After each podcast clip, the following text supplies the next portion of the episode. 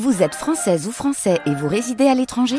Les élections européennes arrivent à grands pas. Rendez-vous le dimanche 9 juin pour élire les représentants français au Parlement européen. Ou le samedi 8 juin si vous résidez sur le continent américain ou dans les Caraïbes. Bon vote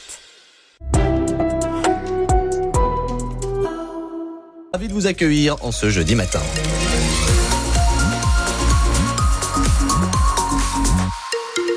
Oui, peu de soleil aujourd'hui en Alsace, hein, c'était annoncé par Météo France et c'est hélas confirmé ce matin. Déjà quelques gouttes de pluie, quelques averses tout au long de la journée. Température en revanche plutôt douce. Hein. Euh, vous avez euh, combien à la maison Ça vous nous l'écrivez sur Facebook, mais je vois déjà un petit 10 degrés du côté de Wissembourg. Allez, l'actualité avec vous Louise et à la une, comme à Paris, Strasbourg envisage de partir en guerre contre le SUV. La mairie réfléchit à faire payer plus cher le stationnement euh, aux propriétaires de ces grosses voitures. Le stationnement des motos pourrait aussi devenir payant.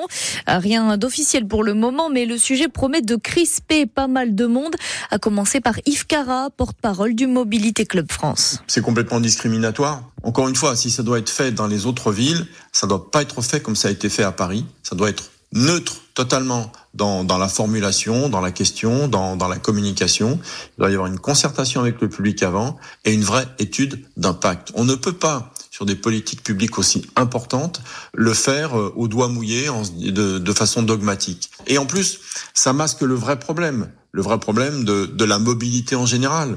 Dans l'esprit de certaines personnes, aujourd'hui, l'intermodalité, c'est vous laissez tomber la voiture, vous prenez tout le reste. On peut pas entendre ça. La voiture doit être inscrite dans cette intermodalité. Et avec des mesures comme ça qui sont euh, voilà discriminatoires et sans concertation, sans étude d'impact, bah, c'est difficilement acceptable et même socialement. Yves Cara, on l'entendra aussi euh, à 7h45. Il sera notre invité. Au-delà de la voiture, on lui demandera sa réaction sur euh, le stationnement payant des motos. Et vous, qu'en pensez-vous? Faut-il faire payer les, les, motards pour se garer? Faut-il augmenter les tarifs pour les SUV On attend vos témoignages dès maintenant 03 88 25 15 15. Des chantiers qui ne verront jamais le jour, d'autres qui s'arrêtent en plein milieu. Le bâtiment neuf est en crise en Alsace. Les professionnels du secteur parlent d'une baisse d'activité de 40% dans le Barin. Jean Canina, le président de la Fédération française du bâtiment dans le département, réclame à l'État des mesures d'urgence. Aujourd'hui, c'est d'encourager la, construction euh, du logement neuf, ensuite simplifier surtout les normes, arrêter cet empilage euh, de normes, revoir le diagnostic euh, énergétique et euh, l'accès à, ma prime rénov, ensuite ben, déjà s'aligner par rapport à ce qui a été euh, ne serait-ce que sur le GNR et euh, surtout redémarrer tout de suite tout ce qui est logement social. Que ce soit dans le privé, que ce soit chez le bailleur social, remettre des logements euh, à construire sur le marché. Peut-être simplifier euh, tout ce qui est prêt. Peut-être que l'État y mette euh, aussi son nez dedans. C'est une action collective. Tout le monde est concerné. Et selon la fédération, 10 à 20% des entreprises qui font du neuf risquent de mettre la clé sous la porte en Alsace. Dans le dossier Stocamine, deux plaintes d'Alsace Nature sont classées sans suite. L'association avait demandé il y a trois ans une enquête pour déterminer la nature des déchets enfouis à Wittelsheim dans le Haut-Rhin. La seconde plainte avait été déposée en septembre dernier pour escroquerie contre la société qui gère le site de Stocamine. L'avocat d'Alsace Nature annonce que l'association va faire appel. Après l'accident de TER à Russersbach dans la vallée de la Bruche fin octobre et la mort d'une jeune fille percutée par un train. Ses parents portent plainte contre X pour homicide involontaire. Ils dénoncent des circonstances très floues autour de ce drame. Si vous habitez dans le centre de Mulhouse, vous avez peut-être vu le panache de fumée. L'immeuble Kennedy, situé en face de la mairie, a pris feu hier soir.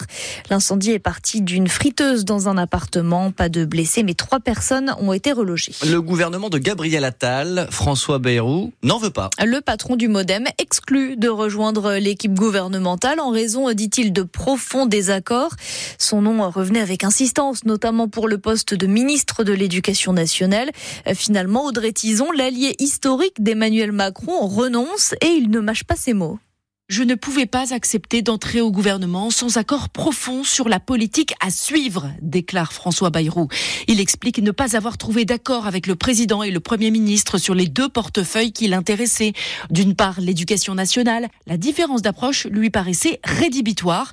Pas d'accord non plus sur un grand ministère autour de l'aménagement du territoire. Bayrou a toujours été très gourmand. Trop, on lui donne la main et il nous aspire le bras, commente un conseiller du gouvernement, tandis que des élus de Renaissance s'inquiètent d'une éventuelle entrée en dissidence de François Bayrou et de ses 50 députés. La composition intégrale du gouvernement, attendue dans les heures à venir, montrera si le modem a encore une place de choix dans la Macronie. Un conseiller de l'exécutif assure qu'à ce stade, on ne peut pas parler de crise politique. La composition du reste du gouvernement est donc toujours en suspens.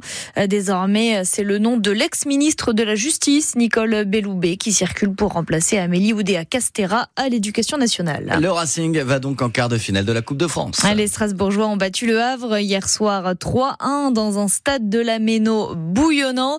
Euh, six ans que le club n'avait pas dépassé les huitièmes de finale dans la compétition. Merci au but de Bakwa, Emega et Seneya. On connaîtra ce soir euh, l'adversaire du Racing pour euh, l'écart. Le plongeur alsacien Gwendal Biche, qualifié pour les Jeux Olympiques, on vous dressait son portrait la semaine dernière euh, sur France Bleu Alsace.